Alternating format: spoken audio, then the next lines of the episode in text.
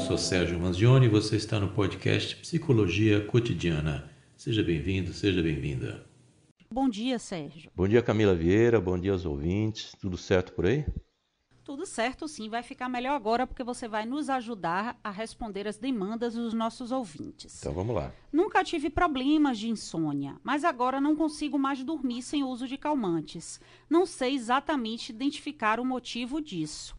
Realmente ficar sem dormir é algo muito ruim. Então ela está dizendo que não, nunca teve problema de insônia, quer dizer, vinha uma fase bem na vida, de repente algo acontece e ela passa a ter problemas para dormir. Né? E agora não consegue mais dormir sem o uso de calmantes, quer dizer, está usando algum tipo de medicação para ser possível dormir. Isso é um perigo, não é? Porque essa medicação, primeira coisa, precisa ver se essa medicação aí foi prescrita por um médico, precisa saber se precisa de remédio, se é o remédio certo, qual a dosagem, qual o tipo de medicação medicação, então não é qualquer coisa que vai tomando porque alguém tomou e ficou bem. Inclusive porque pode causar dependência esse tipo de calmante se for tarja preta, então é um caminho assim bastante aberto para causar dependência. Mas é preciso observar se existe algum problema orgânico. Então é preciso fazer testes exames laboratoriais para poder avaliar se tem algum, algum problema orgânico. Afastado qualquer causa orgânica, é preciso olhar então onde é que está essa causa psicológica. Nos tempos de hoje,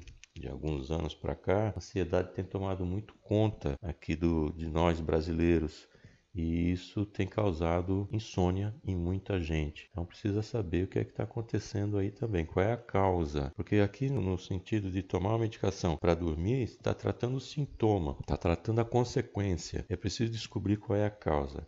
Então a recomendação é um, um médico clínico para fazer exames laboratoriais, identificar o que é que está acontecendo, se é que tem algum problema físico e em paralelo procurar ajuda profissional, procurar um psicólogo e conversar para saber o que é que está se passando, identificar, determinar e eliminar essa causa aí. Na verdade, a procura pela terapia, né, eu acho que é o start principal e depois a gente partir para a medicação, porque pode realmente causar essa questão da dependência que Sérgio trouxe para a gente. Sandra Lima fala sobre a convivência entre os filhos. Ela diz que os dois filhos de 17 e 21 anos começaram a brigar e hoje não se falam mais. Moramos nós três juntos, mas sinto que moro só.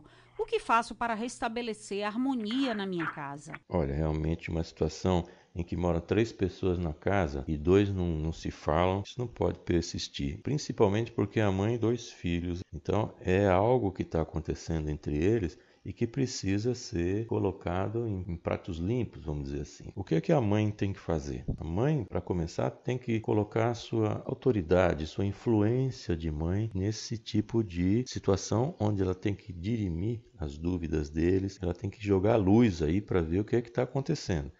É bom pegar e conversar com cada um em separado, chama um filho, conversa, Pergunta o que é que está acontecendo. Se tiver evasiva, do tipo, ah, não, deixa para lá, eu sei da minha vida, tá? Não, não quero falar. Ah, não tem essa coisa de não quero falar e deixa para lá. Você diz assim, eu sou sua mãe, eu quero saber. Quero saber o que é que está acontecendo. Por que vinha bem até uma certa fase? Vocês estão brigando por causa de quê? O que é que você não concorda com ele? O que é que você tem contra? O que é que está acontecendo? Descobrir isso com um deles. Depois vai conversar com outro isoladamente. Perguntar a mesma coisa. O que é que está acontecendo? Por que, é que vocês estão brigando? Onde é que está a diferença? Como é que isso pode acontecer? E dizer claramente para os dois que a casa, que é sua casa, não vai poder ter desarmonia dentro de casa, principalmente entre dois irmãos. Então é uma situação que tem que ser resolvida primeiro com cada um individualmente e depois, se for necessário, e provavelmente vai ser colocar os dois para conversar junto com você, quer dizer, os três conversando e você sempre apelando para o bom senso, para o diálogo aberto, para que as pessoas possam falar o que querem, mas sem ofender o outro, naturalmente, e a harmonia dentro de casa. Você tem que ter essa harmonia dentro de casa e você, como mãe, pode buscar isso e deve buscar isso. Eu e meus pais tivemos Covid e eu acho que fui eu que transmiti para eles. Estamos todos bem, mas isso me deixou assustado. Desde então, tenho tido crises de pânico ao sair para trabalhar.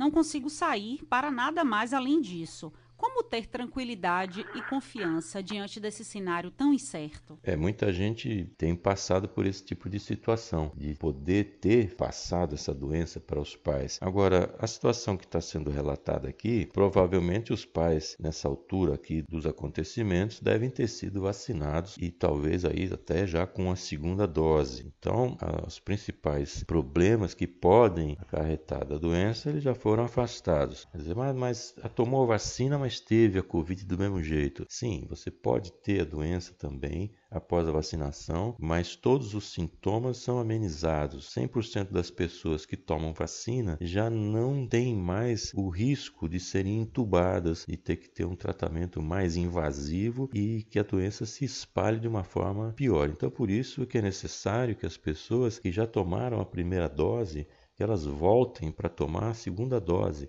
todo mundo tem que tomar a segunda dose. Essa é uma vacina que tem a primeira dose e tem a segunda que é o reforço. Então é preciso voltar a tomar. Se eles, no caso, os pais aí do ouvinte, já tomaram pelo menos a primeira dose e o próprio ouvinte tomou ou não, não sei a idade dele, mas se os pais já tomaram essa vacina e provavelmente sim, nós aqui temos que observar que Tomando as devidas precauções, uso de máscara, não aglomerar, lavar as mãos. Isso já é um mantra e parece que as pessoas ainda não entenderam que é muito simples, mas é necessário. Não é porque é simples que a gente não deve dar atenção. Então é preciso lavar a mão, é preciso higienizar as coisas, é preciso usar máscara, trocar essa máscara também lavar se for a máscara de tecido e trocar a máscara, porque a máscara também não é milagrosa, ela não vai durar para sempre. Tem uma hora que você precisa trocar essa máscara, dependendo do tipo de máscara. Você usa uma vez só, tem máscara, você pode usar mais vezes. Para o ouvinte que não está mais saindo de casa, está com medo de poder trazer mais algum tipo de problema para os pais, aí tem dois fatores que vão ajudar que você saia de casa, vai buscar esse seu trabalho, continue, né? Não pode ter crise de pânico para sair, para trabalhar em função desse medo. Até porque eles já tiveram a doença, eles já provavelmente já têm uma imunização grande pelo próprio fato de ter a doença e depois vacinados provavelmente, você saindo com máscara, lavando as mãos, quando chegar em casa, você tira o sapato, você tira essa roupa que vem da rua, coloca em separado para que você possa estar em casa e viver tranquilamente, segue em frente porque felizmente as coisas estão melhorando.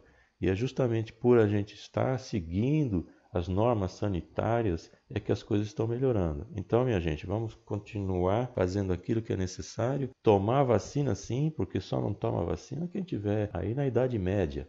A vacina realmente é uma das grandes conquistas da humanidade que transformou a humanidade e para a gente chegar até onde chegou. Muita gente diz assim: ah, não toma vacina porque essa vacina foi desenvolvida muito rápido. Mas é claro que foi rápido. Quanto mais a gente avança tecnologicamente, quanto mais a gente avança com a ciência, a gente consegue ter resultados mais rápidos a gente consegue ter esse tipo de qualidade de vida com mais rapidez. É por isso que a tecnologia avança também para que a gente possa ter melhor qualidade de vida. As pessoas não, às vezes não notam essa questão da ciência no dia a dia, mas hoje uma pessoa vai fazer uma tomografia, uma ressonância magnética, que, são exames que estão disponíveis. Isso é ciência. Foi graças à ciência, ao estudo, é que a gente chega nesse tipo de equipamento.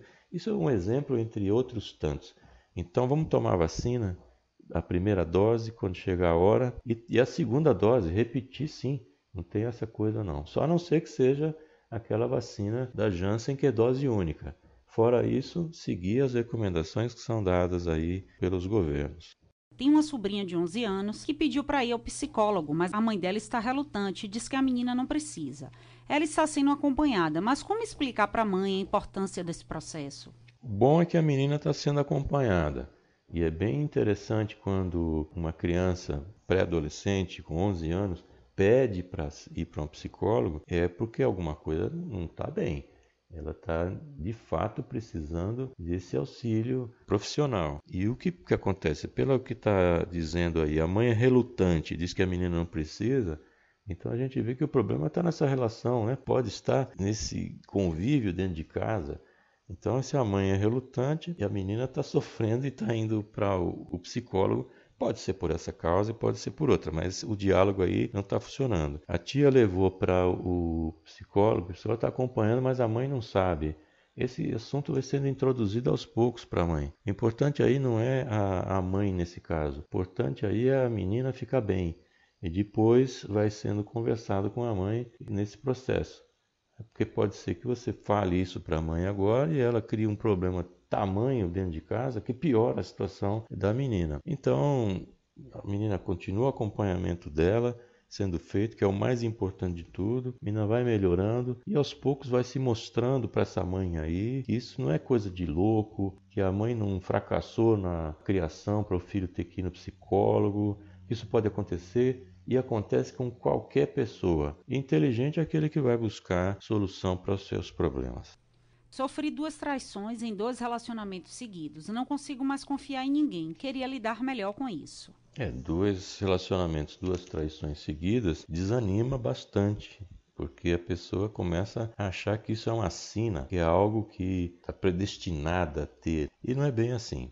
O que é preciso aqui nesse tipo de situação, aqui você precisa procurar um psicólogo, porque a gente fala o seguinte: o que é que está acontecendo com essas relações e que tipo de pessoa você está procurando, você está se relacionando? Porque dois relacionamentos seguidos com traições, é preciso saber esse tipo de pessoa que você está se relacionando, por que, que você busca esse perfil de pessoa? O que é que está acontecendo aí?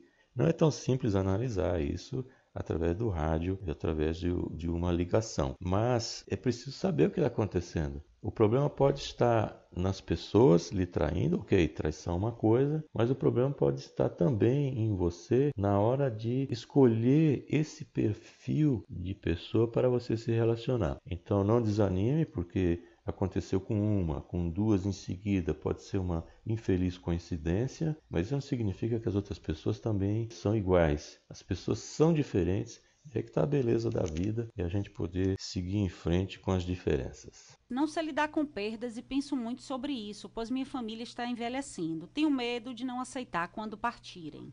Esse é um fato da vida do qual a gente não é preparado, não é fácil também, mesmo que a pessoa tenha se preparado. No entanto, a única certeza que nós temos é que um dia nós vamos morrer. Apesar de parecer assim um comentário bastante frio, mas é uma certeza que a gente tem que lidar. E para que serve isso? Serve para que a gente possa comemorar o presente, para que a gente possa comemorar o dia de hoje. Então, se você está com uma família que está envelhecendo, ótimo, porque esse é o processo. E se ela está envelhecendo é porque estamos vivos. Pessoal, eu não quero ficar velho. A opção de não ficar velho é péssima, porque você vai morrer jovem. Então, comemore que você está com uma família envelhecendo. Comemore que você está ali com essas pessoas. Conviva mais com elas. Diga os seus sentimentos. Faça com que sua convivência seja sempre harmoniosa, participe bem dessas pessoas, conviva, viva o presente sempre, para que depois, quando isso lá na frente acontecer, você pode ter aí uma coleção de vivência muito importante, memórias positivas e ter de fato convivido harmoniosamente com a sua família. Seus canais, né? As pessoas que ouviram aqui a entrevista e querem conhecer um pouco mais do seu trabalho, te encontram onde? Pode me encontrar no www.sergiomanzione.com.br. Manzione é M-A-N-Z-I-O-N-E.